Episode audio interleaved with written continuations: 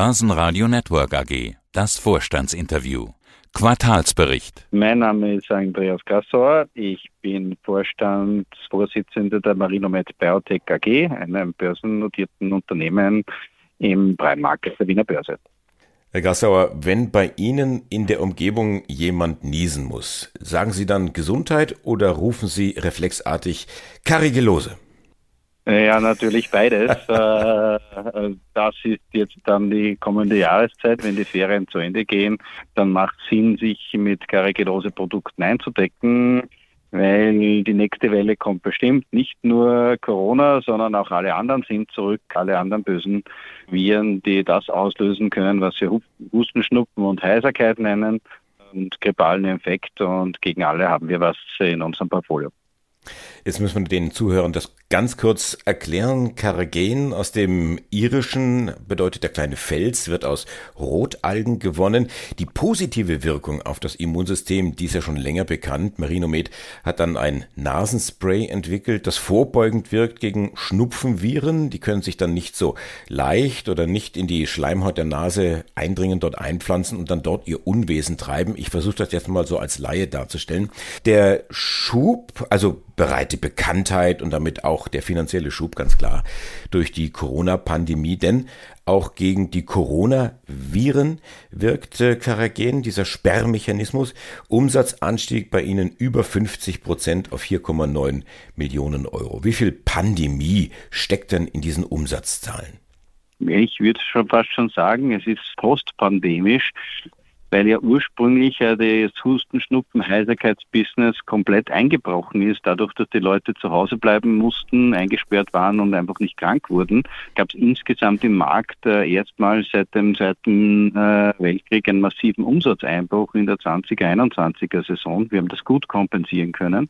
Jetzt ist es sozusagen zurück, äh, die äh, Husten, Schnupfen, Heiserkeit und Corona ist noch da. Das heißt, wir sehen ein bisschen Pandemie noch, aber in Wahrheit eine neue Saisonalität, Husten, Schnupfen, Heiserkeit, der, der saisonalen Infektionskrankheiten, die typischerweise in, auf der Nordhalbkugel halt ab September dann starten und bis April dauern. Und wie sieht's da jetzt beim Ertrag aus in diesem Segment? Der medizinische Laie, also ich, der stellt sich die Frage, na ja, so teuer kann es ja nicht sein, ein paar Rotalgen zu zerhäckseln und dann zu zentrifugieren und vielleicht auch noch durch einen Filter zu jagen? Ja, die Rotalgen selbst sind sozusagen, wenn man so will, das geringste Problem. Das ist äh, in der Tat ist natürlich ein gewisser Aufwand, weil es natürlich unter medizinisch kontrollierten Bedingungen stattfinden muss und eine gewisse einen sehr hohen Anspruch an die Qualität hat. Aber in der Folge kommt dann natürlich die Produktion in Form von Nasensprays, da gibt es die Pumpe, das Glas und die ganzen Verpackungen rundherum. Und wenn ich Ihnen sage, dass sich die Kosten äh, für das Glas und die Verfügbarkeit äh, in ähnlichen äh, Regionen bewegen, was sie heute bei gewissen Energierohstoffen haben, einfach weil Glas natürlich von massiv von Energierohstoffen abhängig ist und gleichzeitig die Impfstoffhersteller dieser Welt auf die gleichen Hersteller zurückgreifen, die eben das medizinische Glas herstellen, dann sieht man hier ein, ein, ein, Problem und vor allen Dingen einen Kostenanstieg. Wir reagieren damit, dass wir teilweise, wo wir können, auf Kunststoff umstellen, aber insgesamt ist der Treiber der Kosten hier die Produktion an sich und dabei die Primärpackmittel. Mhm. Ich meine, das werden ja die anderen Hersteller auch haben. Die, die müssen ja auch herstellen und Glas und äh, Pumpe und so weiter. Und wenn ich jetzt so vergleiche, wenn ich in die Apotheke gehe oder online da mal schaue, da kosten ihre Produkte so um die 14, 15 Euro. Das ist schon ein, ein, ein sportlicher Preis für ein Schnupfenspray. Also da könnte ich mir vorstellen oder würde ich irgendwo erwarten, dass da doch sehr viel Euros hängen bleiben. Also so ist es natürlich ein, ein Business, das sich für alle in der Kette auszahlen muss, sonst findet es einfach nicht statt. Historisch gesehen ist der größte Profiteur in diesem Fall natürlich der, der Retail-Verkäufer, in dem Fall die Apotheke. In dem meisten Fall, die ja letztendlich auch die letzten Meter zum Patienten machen und dann ein Großteil der Vermarktung am Ende des Tages. Dann natürlich unser Vermarktungspartner in den entsprechenden Ländern, die das für das eigentliche Marketing verantwortlich sind. Das heißt, die müssen das Produkt bewerben, den Außendienst bezahlen, äh, die ganze Logistik und die Supply Chain in ihrem Land zur Verfügung stellen. Und dann auf unserer Seite der Produzent. Äh, wir lassen sie ja produzieren. Wir sind, wenn Sie so wollen, ein Großhändler dazwischen, der eine Technologie und eine Großhandelsmarge hat. Aber wir selbst haben also sozusagen weder den Marketingaufwand noch äh, den den, Produkt, also den Produktionsaufwand haben wir natürlich schon, aber wir haben, äh, wir haben es organisatorisch nicht. Also wir müssen die, die, die, die Kapitalkosten nicht tragen. Das heißt, wir haben sozusagen eine, eine Handels, äh, Großhandelsmarge mit der Technologiekomponente und für so etwas, dass man mit einer sehr, sehr kleinen, feinen, auch organisierten Mannschaft tun kann, sind unsere Margen doch eigentlich in Ordnung.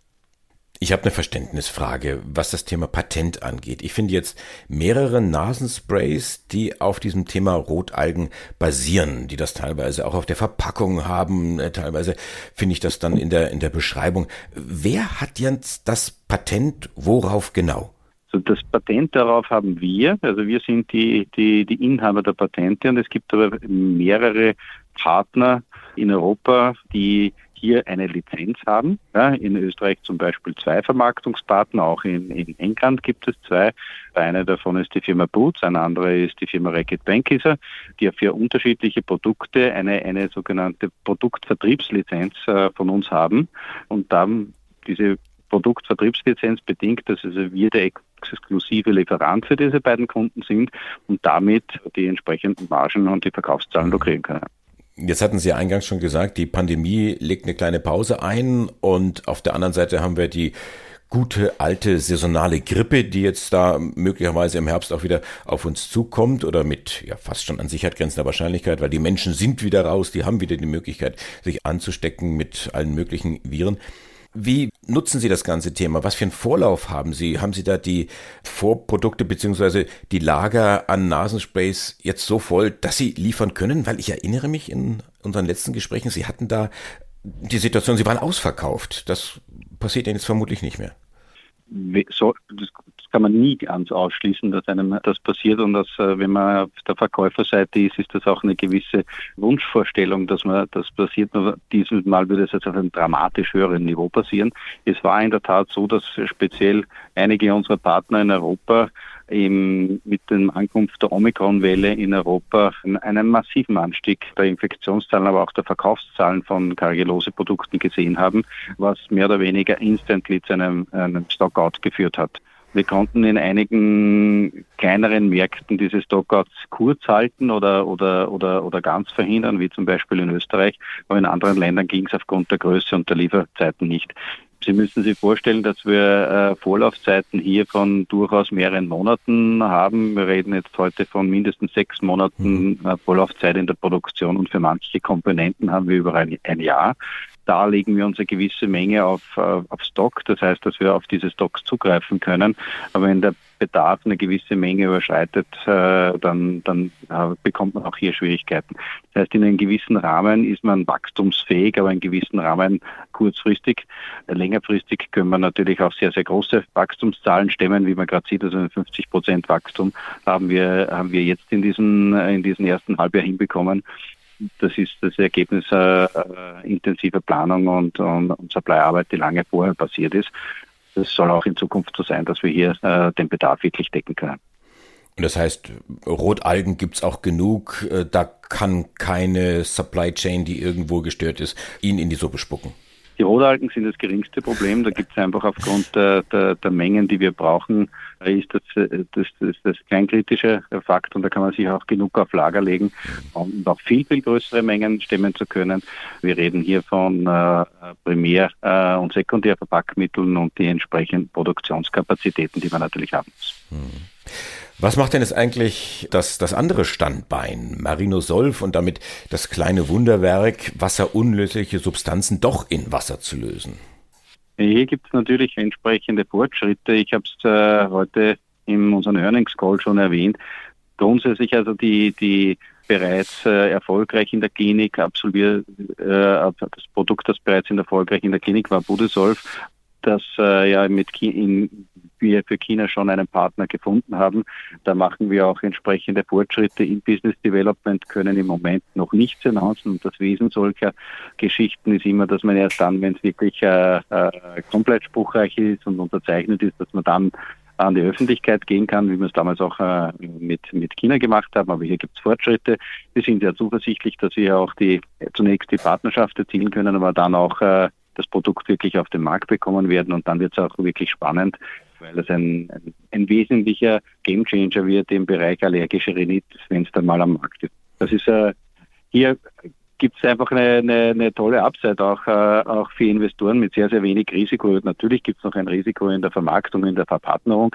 Wir sind nicht so schnell, wie wir uns gewünscht haben, aber das Produkt selbst ist gut und äh, es gibt ja keine, keine Probleme bei der Klinik und, und so weiter. Mhm. Der zweite Teil ist äh, äh, unser Tacrolimus. Das ist ein aufgelöstes, schwerlösliches Transplantationsmedikament, das wir in die Augenheilkunde bringen, das wir Tacrosolv nennen. Und hier gibt es eine Anpassung auf der strategischen Seite, wo wir die klinische Phase 2 Studie, die auch erfolgreich gelaufen ist, in der Indikation allergischer Konjunktivitis, also der allergischen Augenentzündung gemacht haben und uns aber dann entschieden haben, jetzt äh, nach intensiver Diskussion auch mit Ärzten, dieses sehr, sehr hochwertige Produkt äh, mit einem sehr, sehr äh, hochwertigen äh, Wirkungsprofil nicht in einer, in einer, einer Indikation zu entwickeln, die möglicherweise auch eher, eher sozusagen als, als, als Befindlichkeitsstörung gesehen wird, sondern dorthin zu gehen, wo man wirklich einen, einen dramatischen Unterschied bewirken kann, nämlich in einer Form der Augenentzündung, wo die Menschen in Gefahr sind, blind zu werden oder, oder einen massiven Sehverlust zu erleiden. Und das ist die herpetische stromale Keratitis. Kurz erklärt, was ist das? Natürlich völlig laienhaft erklärt, aber das ist sowas wie die, die Long-Covid-Form einer Herpesinfektion des Auges. Das heißt, wenn man eine chronische Herpesinfektion hat, dann besteht in seltenen Fällen die Gefahr, dass die, das Immunsystem Teile bei der Kornea im Stroma an, angreift und es kommt dann zu einer Hornhaut drüber und auch zu einer später dann auch zu einer Neovaskularisierung, also einer Gefäßeinsprossung rund um das Auge, mit der Konsequenz, dass die Menschen einfach das Augenlicht verlieren und am Ende des Tages blind werden. Diese Krankheit ist der Hauptgrund für Blindheit, ausgelöst durch Infektionskrankheiten in der industrialisierten Welt, ist Gott sei Dank sehr selten. Auch Blindheit selbst ist äh, Gott sei Dank sehr selten. Aber es ist eine, eine Krankheit, wenn man dort was bewegt, dann kann man einen richtigen Unterschied machen. Wir reden da von knapp 400.000 Patienten auf der ganzen Welt und etwa 50.000, die man in Europa und USA erreichen könnte. Wenn Sie sich an, nehmen wir an, das Produkt äh, erreicht den Markt und würde ein entsprechendes Pricing bekommen, wie, wie die Allergan erzielt hat für ihr Cyclosporin-Produkt in den USA, dann würden wir da in, in einer Größenordnung von 10.000 Euro oder mehr, mehr liegen pro Jahr für dieses Produkt. Dann äh, bei 50.000 Patienten würden wir von einer halben Milliarde Umsatz reden. Das heißt, äh, ein sehr, sehr signifikantes Marktpotenzial und vor allen Dingen eine Indikation, wo man wirklich einen Unterschied machen kann, wenn es denn wirkungsvoll ist. Das ist, macht schon einen Riesenunterschied, ob der Patient sehen kann oder nicht. Mhm. Und äh, da gibt es auch sicher keine Diskussionen bei den Krankenkassen oder weniger Diskussionen bei den Krankenkassen, ob die das bezahlen oder nicht. Das ist jetzt so das Potenzial, was Sie uns jetzt beschrieben haben. Schauen wir nochmal auf die Zahlen jetzt. Das Periodenergebnis 3,9 Millionen Euro negativ. Das ist eine Verbesserung zum Vorjahr, also zum Vergleichshalbjahr. Da waren es 4,4 Millionen, aber ist eben negativ und negativ auch das Eigenkapital mit knapp 2 Millionen. Ist Marinomed solvent? Was werden Sie jetzt tun? Kommt jetzt eine Kapitalerhöhung? Naja, also die, die, Sie haben völlig recht, die, das negative Eigenkapital äh, ist in der Tat und es ist natürlich abhängig vom, vom Finanzierungsmix, Mix, das man hat. Wir haben einerseits eine sehr, sehr langfristige Finanzierung für unsere für unsere Immobilie, die im Wesentlichen einer mittlerweile durchaus günstigen Miete entspricht. Äh, das ist ein Teil dieser, dieser Verbindlichkeiten, die wir haben. Und auf der anderen Seite die Europäische Investitionsbank äh, aus einem Agreement aus dem Jahr 2019 wo wir also alle Meilensteine erreicht haben und diese Finanzierung jetzt komplett abgerufen haben. Wir haben jetzt äh, entsprechende Cash-Position und äh, machen natürlich mit unseren Prüfern auch halbjährlich diese Übung, diese sogenannte Fortbestehung oder die Fortbestehungsprognose zu machen. Und im, im Management-Case muss auf jeden Fall eine Liquidität für die nächsten 18 Monate äh, zur Verfügung stehen. Da haben wir den Tick äh, in den Box und äh, dann sollte man in, innerhalb von fünf Jahren profitabel sein. Auch das gibt unser Business Case her. Das heißt, wir können auch, könnten auch ohne Kapitalerhöhung dieses Ziel erreichen, profitabel zu werden. Und mit den, wenn, Sie gesehen haben, äh, wir haben vom Beginn des Jahres jetzt, also die, wenn man die EEP dazu rechnet, praktisch kein Cash verbrannt. Das heißt, jetzt vom letzten Quartal zu diesem Quartal sind wir bei ein bisschen über 11 Millionen gelandet und sind im Moment auch, auch noch immer dort. Das heißt, wir sind da relativ stabil und konnten deswegen auch das Convertible Note Programm mal pausieren, weil eben auch das Geld von der EIB da ist. Das heißt also kurzfristig äh, muss man sich über die Marine mit keine Sorgen machen. Eine Kapitalerhöhung bei dem derzeitigen Kurs ist sicher eine, eine, eine, eine Sache, wenn wir es denn machen würden, äh, die man den Investoren wirklich sehr, sehr gut erklären muss, warum man das macht. Ausschließen würden wir es nicht. Äh, das hängt dann auch von den Marktgegebenheiten ab. Der Vorstandsvorsitzende der Marinomed, Andreas Grassauer, zu den Halbjahreszahlen. Dankeschön fürs Interview. Vielen herzlichen Dank. Börsenradio Network AG. Hat Ihnen dieser Podcast der Wiener Börse gefallen? Dann lassen Sie es uns doch wissen und bewerten Sie unseren Podcast mit vollen fünf Sternen. Vielen Dank und bis zum nächsten Podcast. Alles rund um Börse.